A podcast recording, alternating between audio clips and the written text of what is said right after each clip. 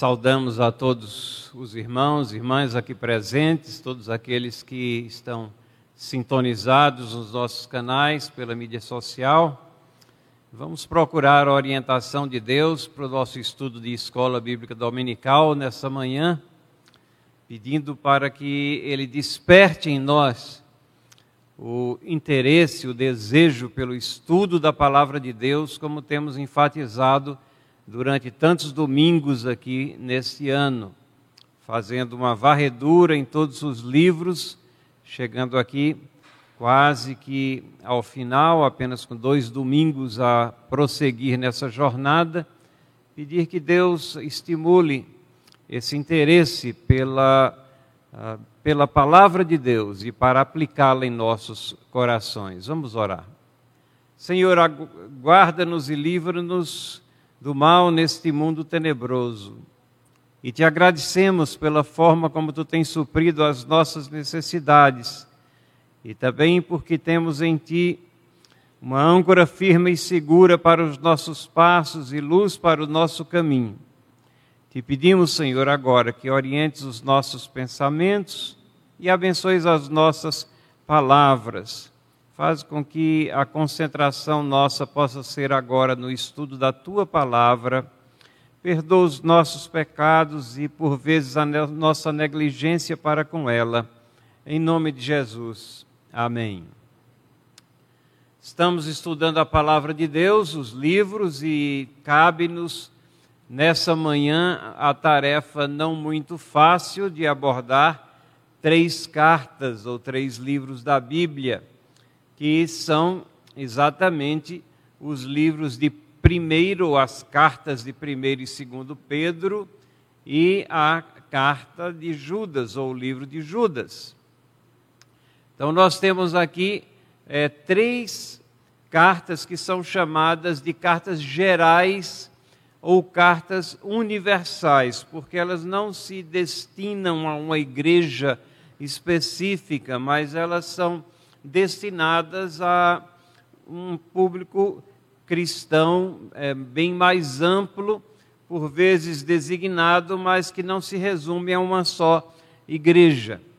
E nós vamos aqui caminhar nessas cartas e também ao longo dessa caminhada ver por que é que nós agrupamos aqui primeiro e segundo Pedro e Judas, que não está junto com 1 e 2 Pedro na nossa Bíblia.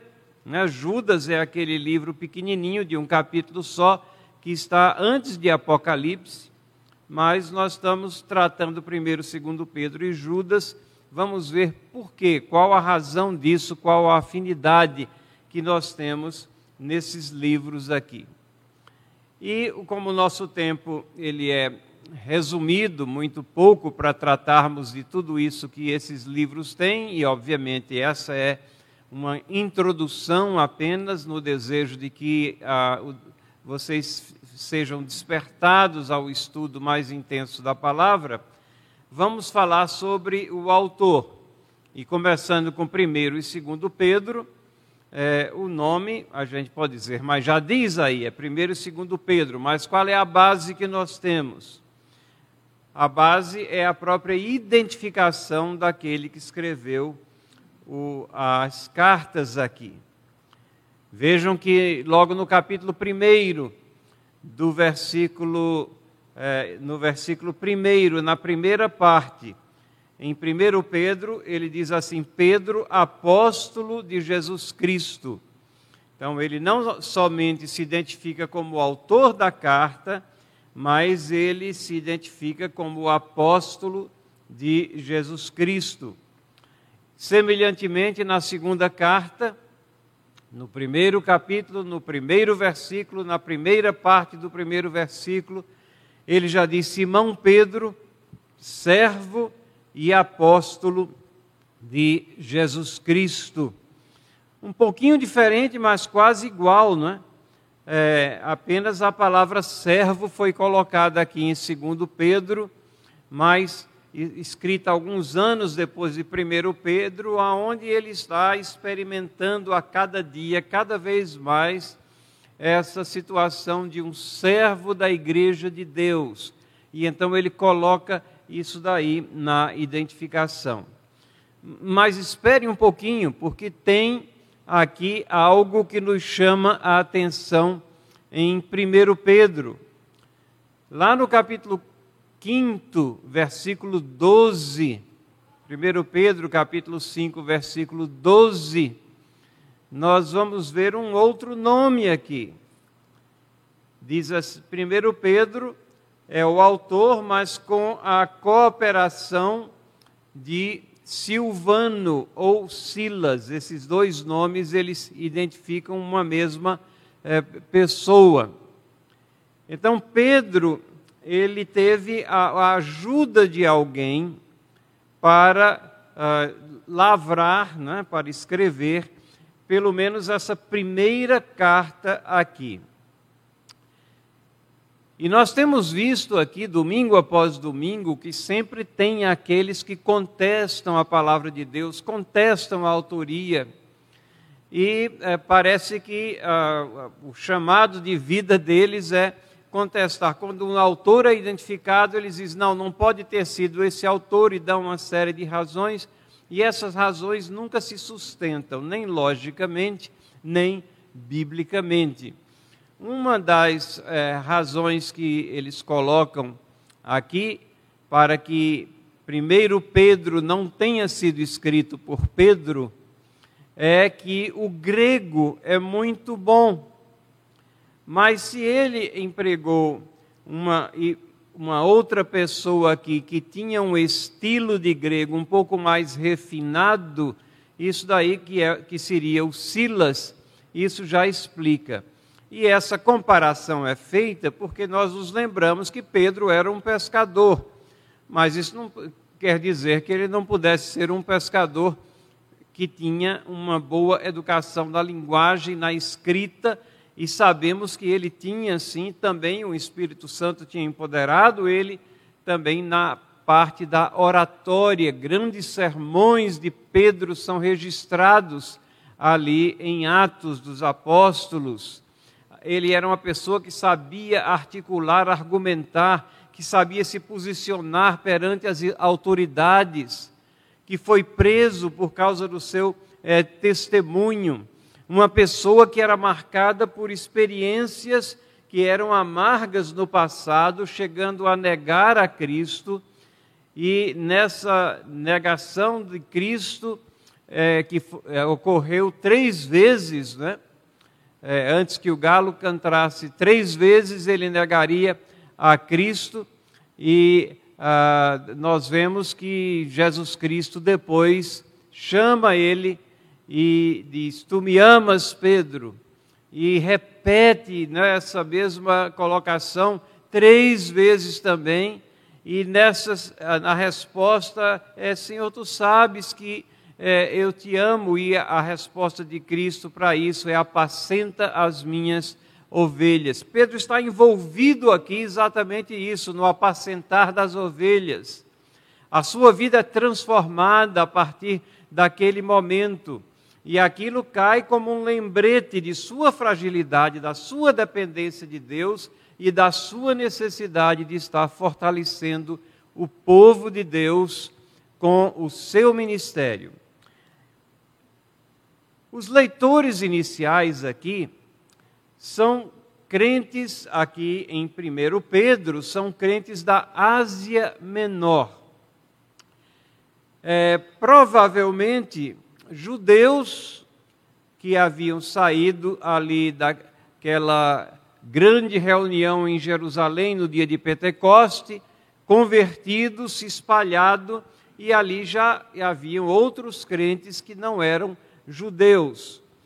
Então, eh, de certa forma, ela é uma carta dirigida, mas não a uma igreja específica, mas uma região, e também é uma carta universal, geral, que se aplica a todos os crentes. E fazendo parte essa carta aqui do nosso cânon, que é o conjunto de livros inspirados pelo Espírito Santo, que é a Bíblia, ela se aplica, obviamente, a nós também ela está aqui escrita para o nosso proveito.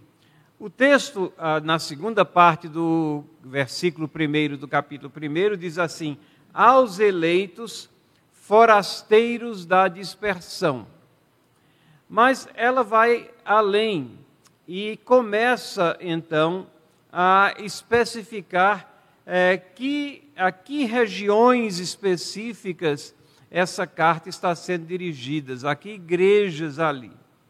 E nós temos aqui cinco é, cidades ou regiões, né? Ponto, Galácia, Capadócia, Ásia e Bitínia. Se nós dermos uma olhada no mapa aqui da região, aqui é aquela região do Mediterrâneo que banha ali a Palestina e toda aquela parte mais oriental do Mediterrâneo. E aqui dá para ver a ilha de Chipre, e logo acima da ilha de Chipre estão todas essas áreas ou cidades é, que foram relacionadas aqui por Pedro na sua primeira carta.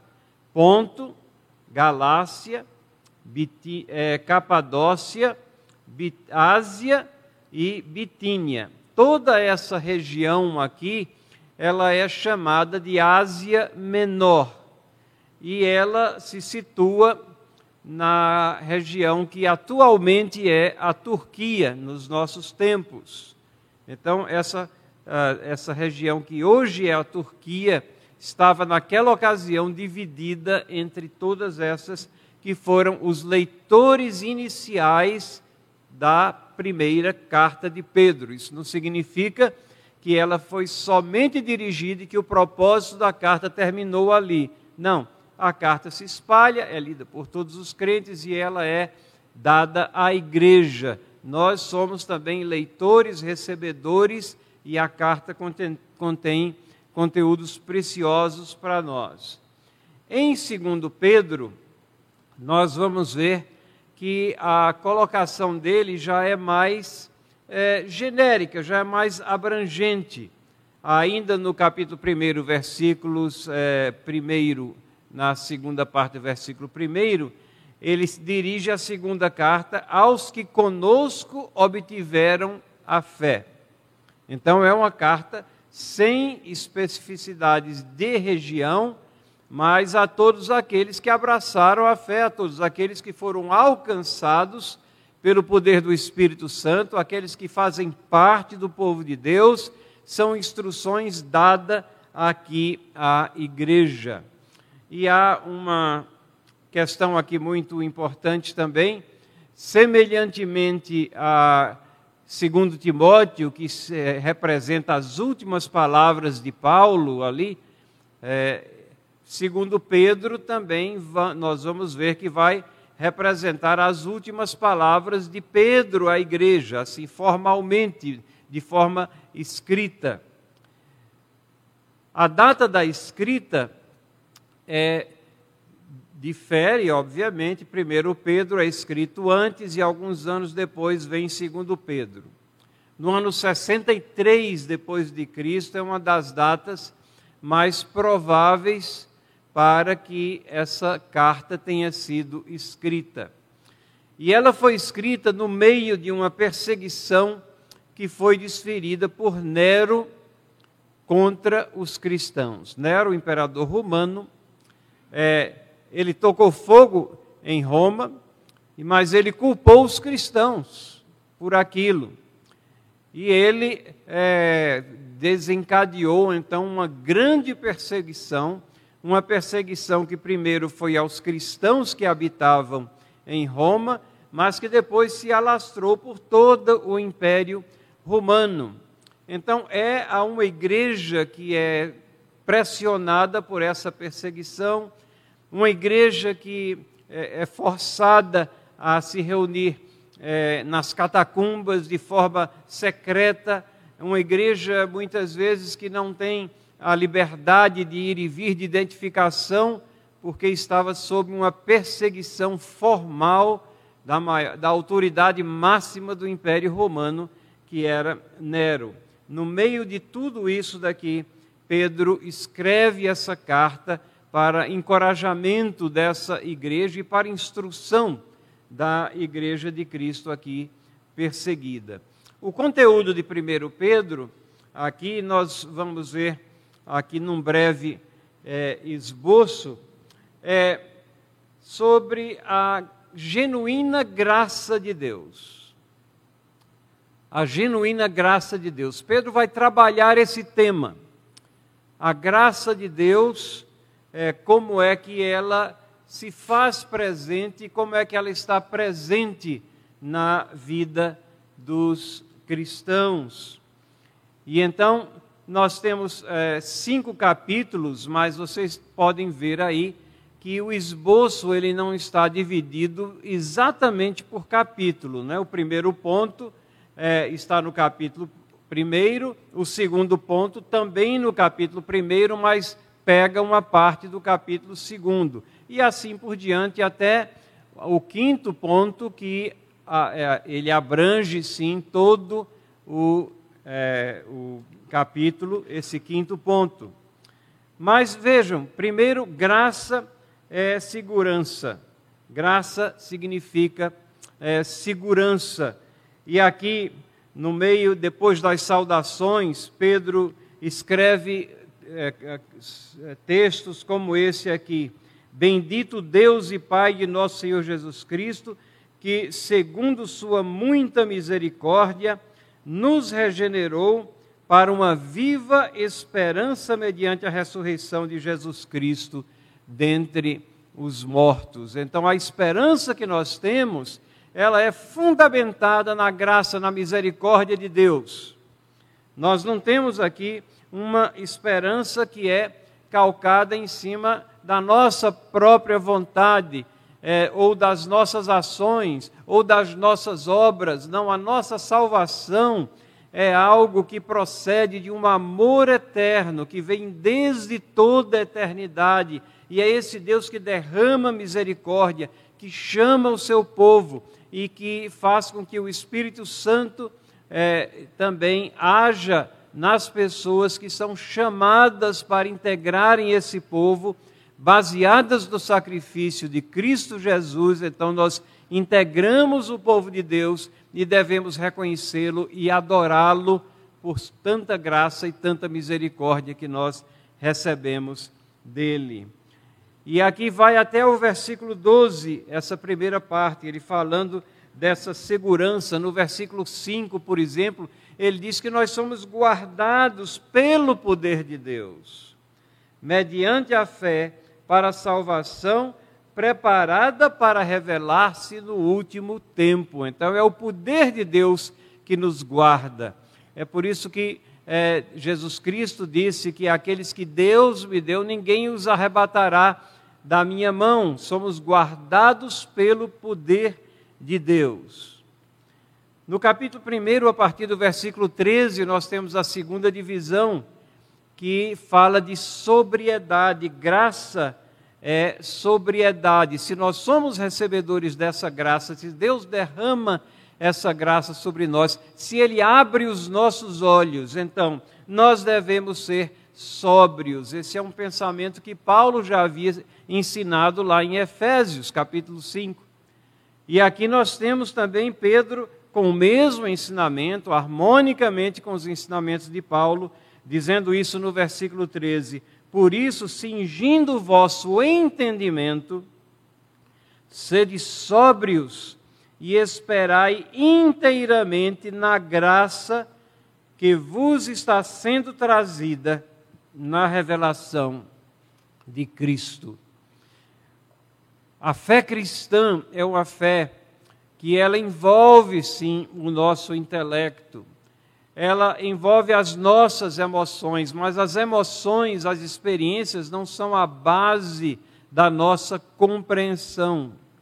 Quando o Espírito Santo revela a nós que somos pecadores indignos e que dependemos total e exclusivamente de Deus e para a nossa salvação. E só há um nome no qual a salvação, que é de Jesus Cristo.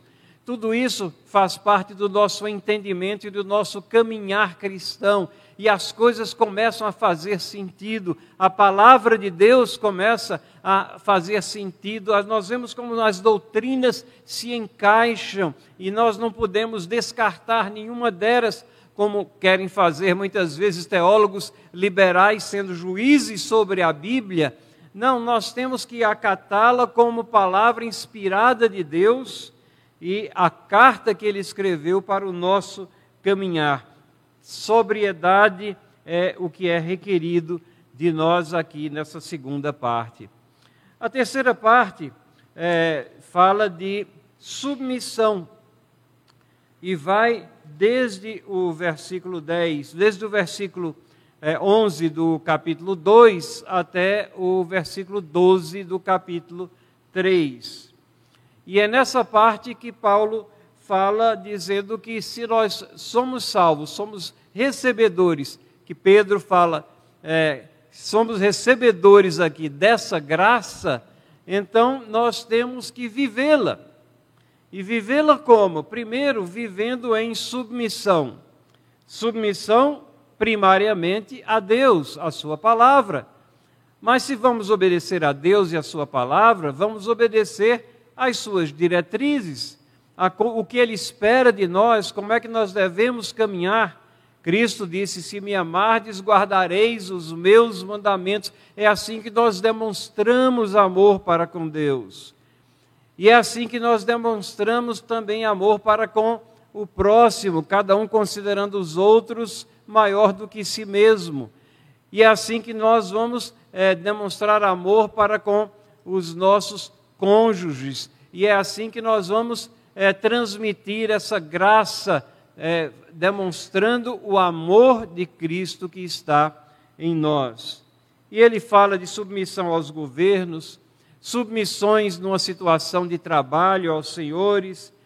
Ele tem uma palavra específica também para os maridos é, e para as mulheres também. Mas é, ah, lá no versículo 7 do capítulo 3, diz assim: Maridos, vós igualmente vivei a vida comum do lar com discernimento e tendo consideração para com a vossa mulher como parte mais frágil, tratai-a com dignidade, por isso que sois juntamente herdeiros da mesma graça de vida, para que não se interrompam as vossas orações. Vejam, Pedro fundamenta tudo na graça de Deus. E essa, essa expressão aqui, parte mais frágil, ela não é politicamente correta nos nossos dias e certamente não diz respeito à fortaleza intrínseca que as mulheres têm. Nós sabemos que elas são pessoas fortes, mas ela diz respeito a essa ordem que foi colocada por Deus, o princípio da a autoridade, a regência do lar é delegada ao esposo e ele tem que fazer isso em amor, como Cristo amou a igreja. Se ele proceder dessa forma, a, a submissão no lar, trazer todos os assuntos para que for, sejam definidos ali em harmonia, mas que contem com uma liderança específica, que as coisas não fiquem sendo jogadas de um lado para outro sem saber quem é que lidera, isso é uma subversão dos princípios que Deus colocou na Sua palavra,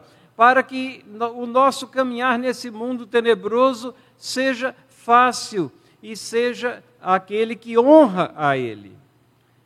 E é assim que, que Pedro fala aqui, ensina a mesma coisa que Paulo já também ensinou nas suas cartas, principalmente Efésios e Colossenses, e nós vemos esse ensinamento sendo tão necessário nos nossos dias. A questão do princípio da autoridade e o respeito à autoridade, autoridade na esfera governamental, autoridade na, eh, no trabalho, autoridade na sociedade como um tal. Nós, crentes, temos que ser respeitadores desses princípios aqui. A quarta divisão é que graça é sofrimento. Parece uma contradição, mas é graça. Não é algo que vai ser sempre é, benéfico para nós, ah, mas Pedro é, explica aqui no versículo 14 do capítulo 3, é, 13, no versículos 13 e 14: Ó, quem vos há de maltratar se for zelosos do que é bom? Mas ainda que venhais sofrer por causa da justiça, bem-aventurados sois. Não vos amedronteis, portanto, com suas ameaças, nem fiques é, alarmados. Pedro é realista, a Bíblia é realista, sabe que vivemos num mundo tenebroso, onde, quando queremos viver a nossa fé e dar o nosso testemunho, então nós seremos, é, sim, mal entendidos, perseguidos, nós teremos oposição, e ele prepara os crentes para isso. Ele prepara a cada um de nós para que nós possamos atravessar esses momentos de dificuldade. Lá no versículo 4 do capítulo 4, ele diz é, que quando as pessoas nos difamarem e falarem coisas é, erradas sobre nós, diz assim: Por isso, difamando-vos, estranham que não concorrais com eles ao mesmo excesso de devassidão, é a manutenção do testemunho, é não nos rendermos ao caminhar do mundo, mas nos mantermos coerentes no nosso caminhar. E, finalmente, é, no último capítulo aqui, a quinta divisão também, graça é serviço. É, e ele fala aqui especificamente tem uma palavra aos que pastoreiam o rebanho. Vejam no versículo 2 do capítulo 5: Pastoreai o rebanho de Deus que há entre vós, não por constrangimento, mas espontaneamente, como Deus quer, nem por sórdida ganância, mas de boa vontade, nem como dominadores dos que vos foram confiados, antes tornando-vos modelos do rebanho, não, nem constrangidos, nem com ganância, nem como dominadores. E ele dá as três alternativas: espontaneamente, despreendidamente e como modelos. Como nós temos necessidade dessa palavra numa era que nós vivemos, onde tantos líderes são é, são caracterizados ou podem ser é, compreendidos vivendo em cada uma dessas situações. Ou estão constrangidos é, na liderança, ou estão é, exercitando ela por sorte da ganância, ou estão ali como é, dominadores. Então, essa palavra aqui é, mostra que isso não agrada a Deus. Deus quer é, serviços. Humilhai-vos, portanto, sob a poderosa mão de Deus, para que ele, em tempo oportuno, vos exalte, é que diz lá no versículo é, 6 desse, dessa última a, parte aqui de 1 Pedro. E nós passamos então aqui para 2 Pedro, falando um pouquinho sobre a data da escrita. Segundo Pedro foi escrito alguns anos depois, entre o ano 66 a 67 depois de Cristo. E com toda probabilidade, perto da morte do apóstolo.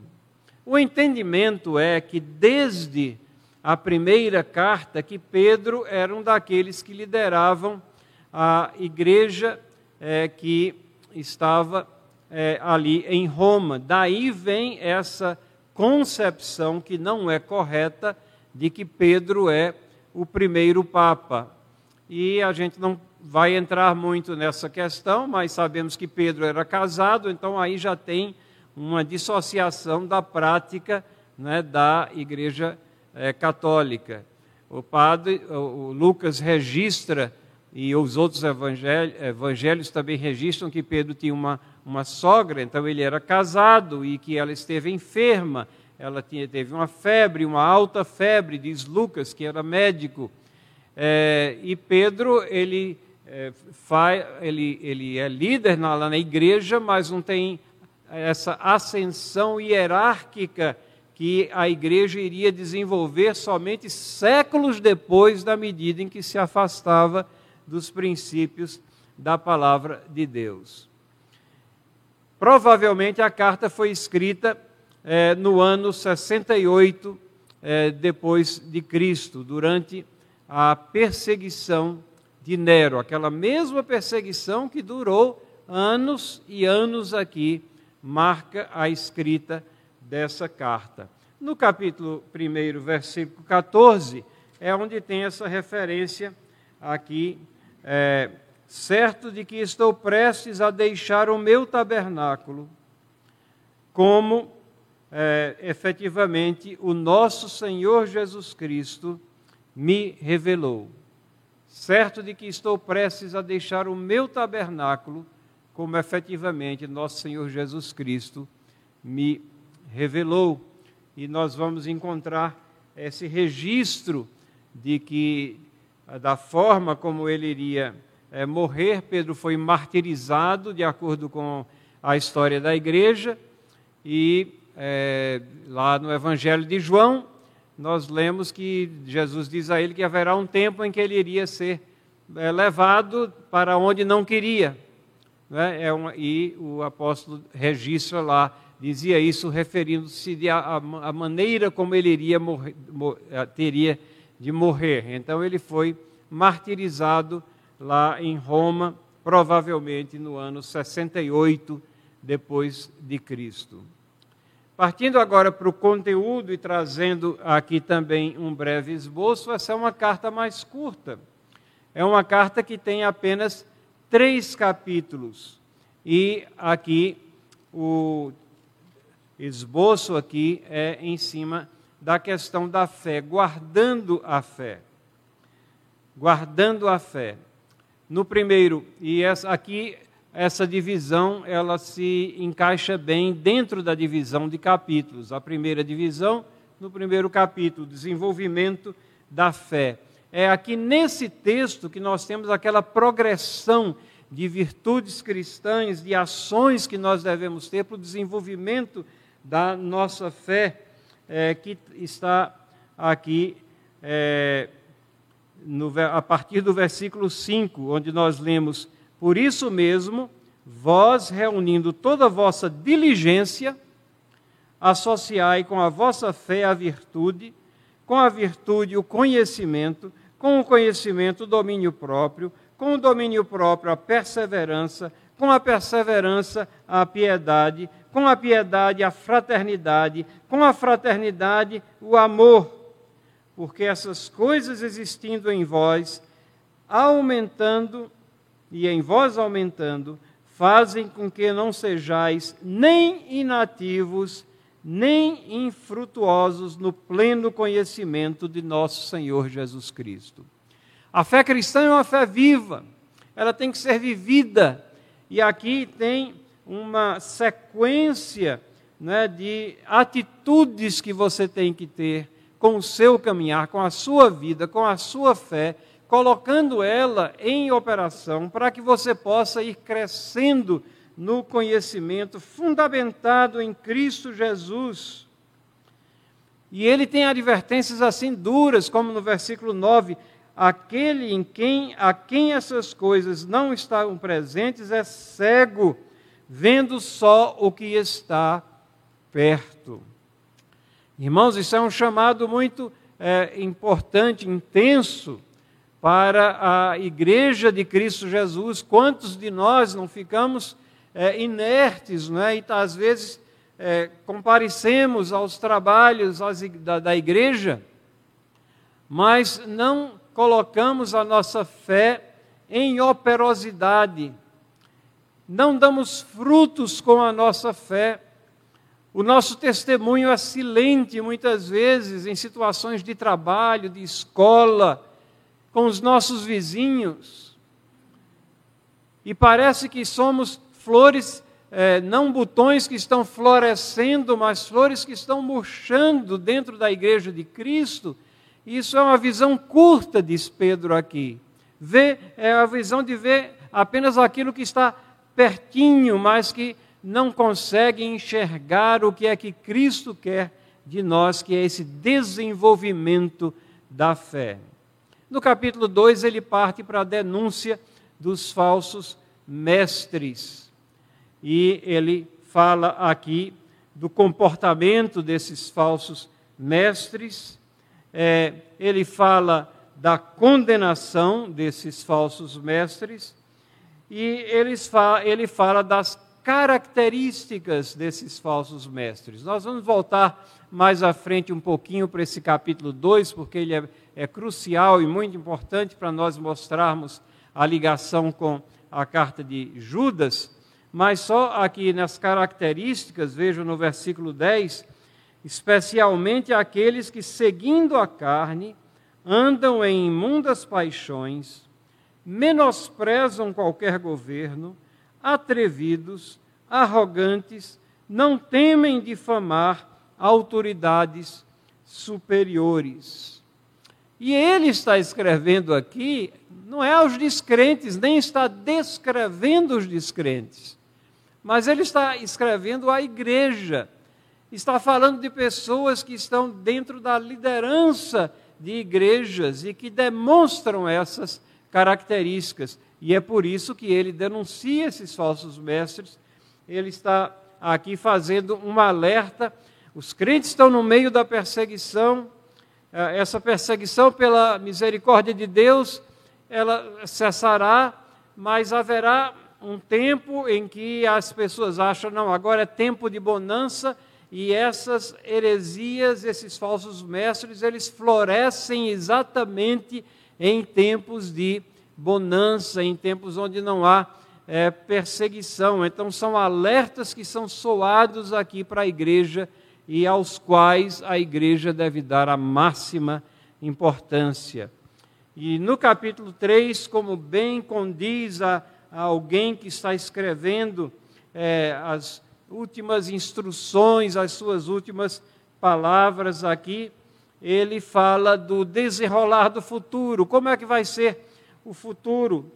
E ele é, fala então do desprezo dos incrédulos, sobre as coisas que ele tem pregado, sobre a, as coisas que Jesus Cristo pregou e que as coisas que estão profetizadas, como por exemplo lá no versículo 4, quando ele diz: é, no, ou no versículo 3 e 4, tendo em conta, antes de tudo, que nos últimos dias virão escarnecedores com seus escárnios, andando segundo as próprias paixões, e dizendo: Onde está a promessa da sua vinda?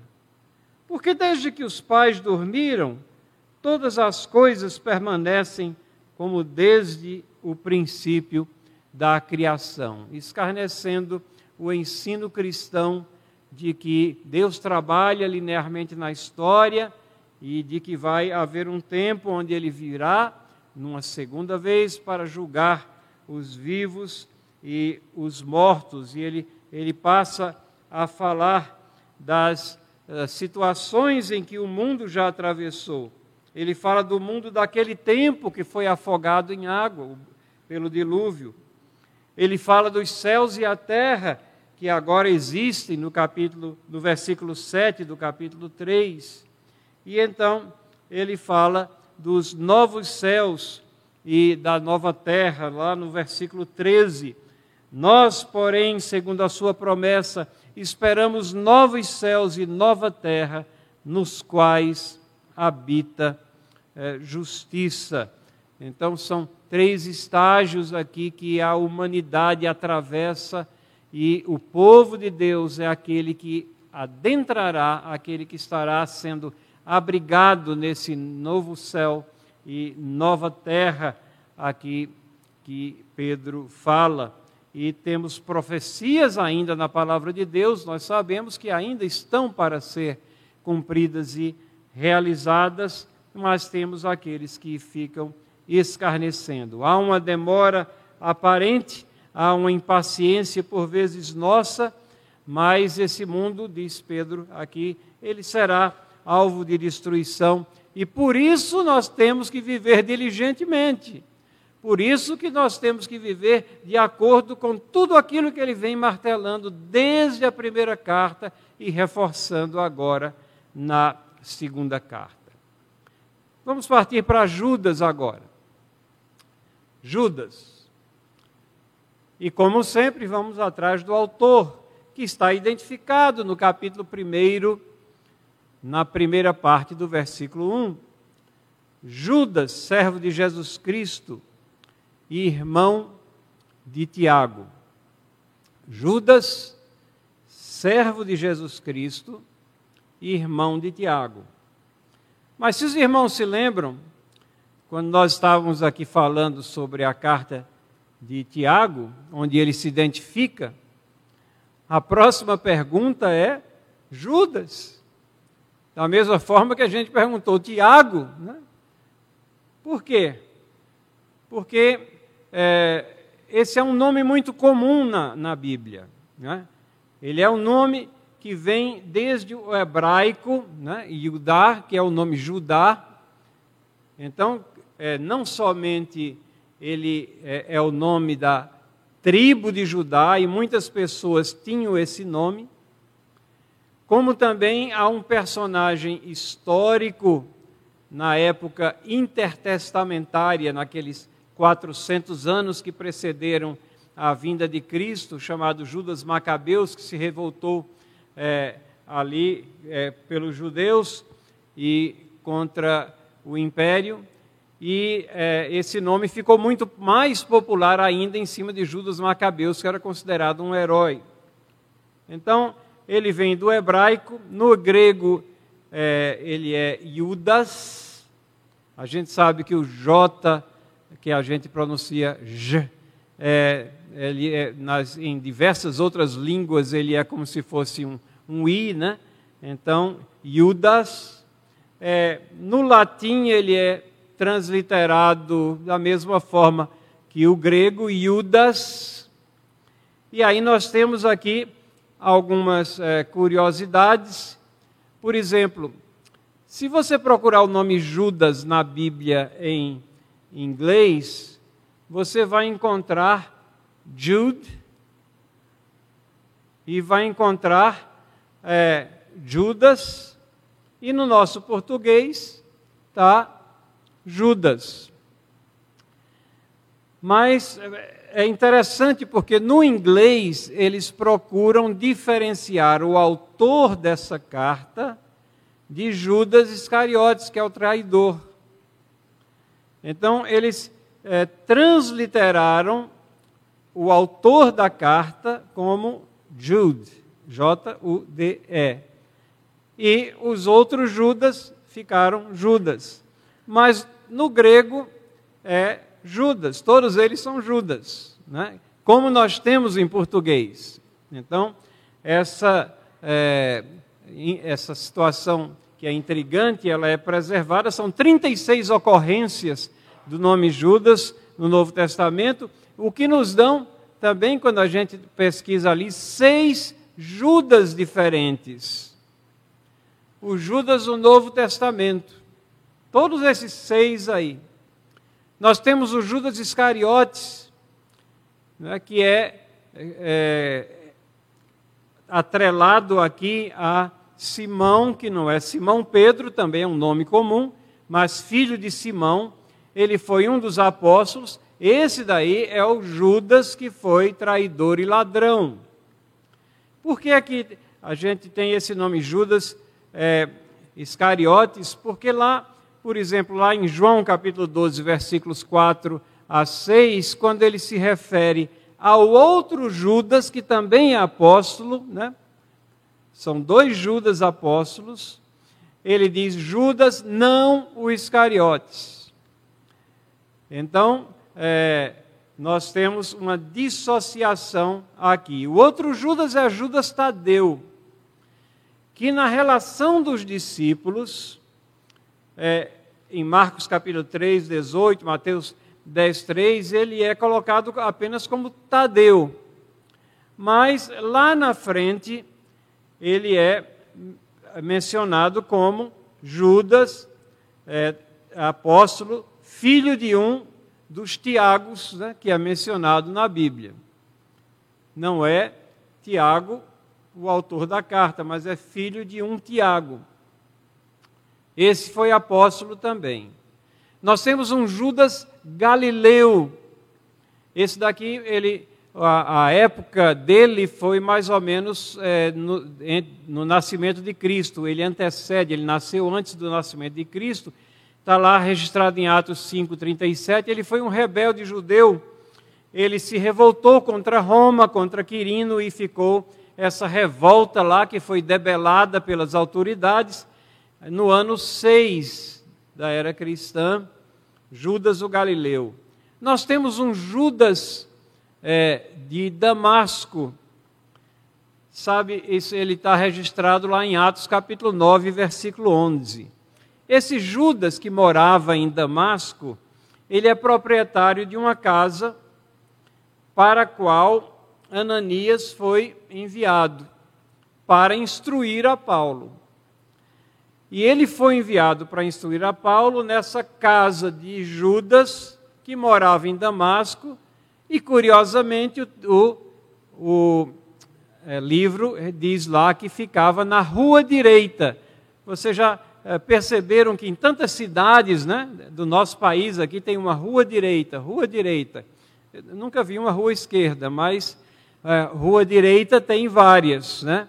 E essa a rua direita está lá nessa designação é, para amarrar esse Judas aqui, que é esse de Damasco, que foi o hospedeiro de Ananias e Paulo.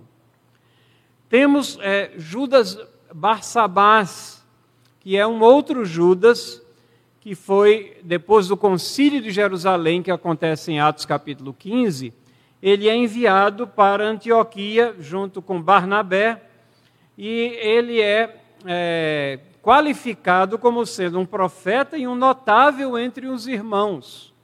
Então, era uma pessoa é, dentro da liderança da igreja também. Mas não é Judas, o irmão de Tiago, que, por sua vez, Tiago é irmão de Jesus. E esses textos aí, Mateus 6, 3, Mateus 13, 55, é, eles especificam tanto Tiago como Judas como irmãos de Jesus. Esse Judas é um Judas diferente do Judas Iscariotes, vamos partir para os mais é, proeminentes, e do Judas apóstolo. Porque eles próprios, os irmãos de Jesus, tanto Judas como Tiago, eles não acreditavam em Cristo, eles achavam que Cristo estava, é, Jesus Cristo estava ah, perturbado, e é, eles só foram se converter depois da ressurreição de Cristo Jesus. Então, eles não podem ser um dos apóstolos, né, e, normal, e obviamente eles não são, é, esse Judas não é um dos traidores aqui. Então, esse Judas é o autor mais provável da carta de Judas. E ele escreveu aqui para é, todos os crentes sem especificação. É assim que nós lemos lá no capítulo 1, versículo 1, na primeira, na segunda parte aqui. Aos chamados, amados em Deus Pai e guardados em Jesus Cristo. Ele se identifica é, e ele diz que está escrevendo aos chamados, amados de Deus Pai e guardados em Jesus Cristo. E esse Judas escreveu é, bem depois das cartas de Pedro. Provavelmente aqui é difícil precisar a data, mas entre os anos 70 e 80 depois de Cristo. E aqui ele soa um alerta para o envolvimento dos crentes, para eles se engajarem numa batalha que estava acontecendo, uma batalha pela fé, uma batalha que não é contra carne e sangue, mas é uma batalha pela defesa da fé, uma, da, uma batalha contra os falsos mestres, e é aí que nós vamos ver uma série de similaridades entre Judas e Pedro. É, por exemplo, aqui, no capítulo 2 de 2 Pedro, lembram que eu falei que eu voltaria ao capítulo 2 de 2 Pedro. No versículo 6, Pedro fala aqui das cidades de Sodoma e Gomorra, que foram é, reduzidas às cinzas e foram postas como exemplo.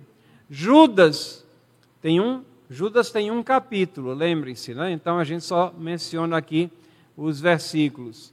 No versículo 7, é, ele fala de Sodoma e Gomorra é, e dizendo que elas foram postas para exemplo do fogo eterno, sofrendo punição. Percebem a similaridade? Estão falando da mesma coisa aqui e da mesma maneira. No versículo 10, em 2 Pedro, Pedro fala assim de pessoas que menosprezam, seguindo a carne, andam em imundas paixões e menosprezam qualquer governo atrevidos, arrogantes, não temem difamar autoridades superiores. E Judas, lá no versículo 8, ele fala daqueles que rejeitam o governo e difamam autoridades superiores. O linguajar é o mesmo. Né? Se nós não tivéssemos a identificação tão clara dos autores e se a data de escrita não fosse tão é, diferente, nós poderíamos dizer que foram, foi o mesmo autor que escreveu. No versículo 11 de 2 Pedro, aqui, fala de anjos que, embora maiores em força e poder, não proferem contra elas juízo infamante na presença do Senhor. E Judas, lá no versículo 9, fala aqui de uma situação que é da história do povo hebraico. Aqui, o arcanjo Miguel, quando contendia com o diabo e disputava a respeito do corpo de Moisés, não se atreveu a proferir juízo infamatório contra ele. Pelo contrário, disse o Senhor, te repreenda. Então, mostrando que as prerrogativas né, divinas de condenação são de Deus. É, e o linguajar também bem é, semelhante, quase idêntico aqui. No versículo 12 de 2 Pedro, fala de brutos irracionais naturalmente feitos para presa e destruição, falando mal daquilo que são ignorantes. E Judas fala daqueles que, quanto a tudo que não entendem, né, irra, é, irracionais, não entendem, é, difamam, ou seja, falam mal, quanto a tudo o que compreendem por instinto natural como brutos, mesmo termo, sem razão até nessas coisas se corrompem, ou seja, a destruição é para eles mesmos. E no versículo 18, finalmente aqui, em 2 Pedro, porquanto proferindo palavras jactanciosas de vaidade engodam com paixões carnais, por suas libertinagens aqueles que estavam prestes a fugir dos que andam no erro. E em Judas, no versículo 16, os tais são murmuradores, são descontentes, andando segundo suas paixões. A sua boca vive propalando, propalando grandes arrogâncias, são aduladores de outros por motivos interesseiros. Muita similaridade aqui. Então, é, quem é que utilizou quem? Essa é uma pergunta que é, de vez em quando é, acontece. Quem utilizou quem? É, pela data aqui, nós já adiantamos, né, demos a dica, mas ah, internamente nós temos essa, eh, podemos vislumbrar isso. Vejam, em 2 Pedro, eh, o que é que caracteriza cada um desses verbos que estão sublinhados aqui no, no, cap, versículo é, primeiro do capítulo segundo, no versículo na, na primeira parte, na segunda parte, no versículo segundo, no versículo terceiro. Todos os verbos aqui estão no futuro. Pedro, que teve uma morte mais cedo, escreveu mais cedo as suas cartas. A igreja está sob perseguição, lembrem-se. E eu falava de uma situação onde a igreja poderia aparentar bonança, mas ele está preocupado em fundamentar as suas condenações e lança esse aviso, mostrando: haverá entre vós falsos mestres, introduzirão heresias dissimuladamente, heresias destruidoras. Muitos seguirão suas práticas libertinas. Será infamado o caminho da verdade. Farão comércio de vós. E Judas, ele, os, os termos dele, que ele utiliza, são para uma igreja que já atravessa todas essas situações. Versículo 4 diz assim: Pois certos indivíduos se introduziram com dissimulação, os quais foram desde muito, foram antecipadamente pronunciados para essa condenação. Homens ímpios que transformam, então, tanto ele fala de situação passada como de presente, transformam em libertinagem a graça de nosso Deus e negam o nosso único e soberano e Senhor Jesus Cristo. Então, notem que é, Judas está aqui atribulado em sacudir uma igreja que está atravessando exatamente aqueles momentos que foram alertados por Pedro em suas epístolas aqui. E o seu propósito é defender a fé cristã contra falsos ensinos. E é por isso que ele estrutura esse, essa carta aqui, que tem um capítulo só. É um livro curto, mas ele chama a responsabilidade dos crentes, ele diz é batalhar ele mostra a realidade da igreja, os incrédulos estão presentes no meio dela. E ele fala do resultado da ação dos incrédulos. Eles vão perecer, eles vão ser alvo do julgamento de Deus, mas enquanto isso eles vão perturbar a igreja.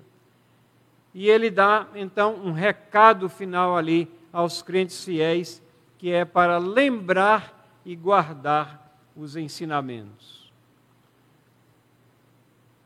Vamos ler só os versículos 3 e mais uma vez o versículo 4 aqui, para capturar esse sentido de urgência aqui que Judas nos traz. O nosso tempo está chegando é, no final.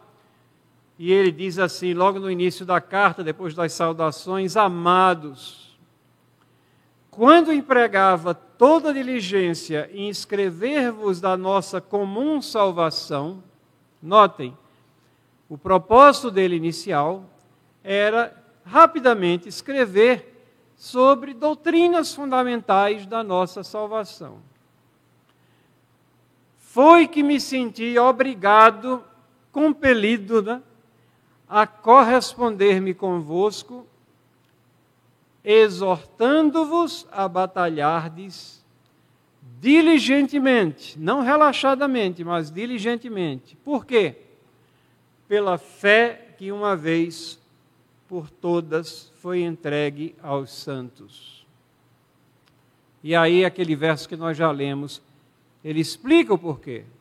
O porquê dessa urgência, o porquê dessa mudança de rumo aqui, que o levou a mudar até o teor daquilo que ele pretendia escrever. Certos indivíduos se introduziram com dissimulação os quais desde muito foram antecipadamente pronunciados para essa condenação, homens ímpios que transformam em libertinagem a graça de nosso Deus e negam o nosso único e soberano Senhor. E o resto da carta dele é exatamente para uh, explicar quem são esses certos indivíduos, quais suas características, o que é que eles fazem, o que é que nós devemos estar alertas. Então, já caminhando para o nosso final aqui, algumas aplicações aqui. Essas cartas aqui são para nós, irmãos e irmãos.